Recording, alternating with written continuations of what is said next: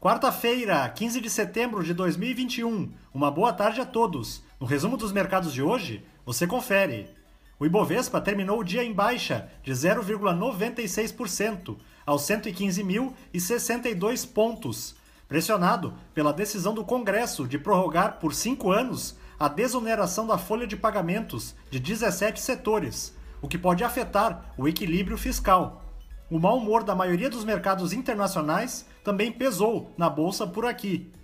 Na ponta positiva, os papéis da PetroRio, em alta de 7,44%, acompanharam o avanço dos preços internacionais do petróleo, que subiu em função de uma forte redução dos estoques da commodity nos Estados Unidos.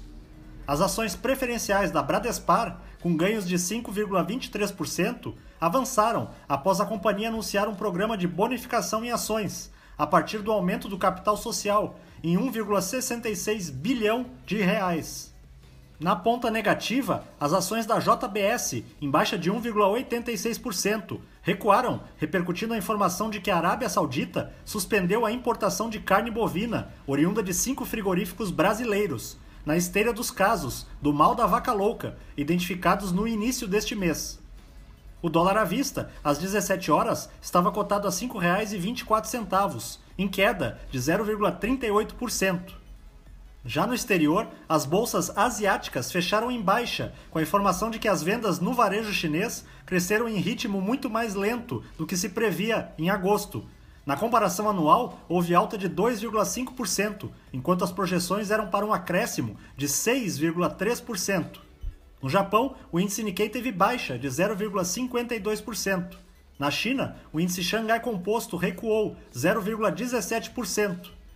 Os mercados na Europa encerraram em queda em meio ao retorno dos temores relacionados a uma possível desaceleração da retomada econômica global após os dados fracos vindos da China. O índice Eurostock 600 teve perda de 0,80%.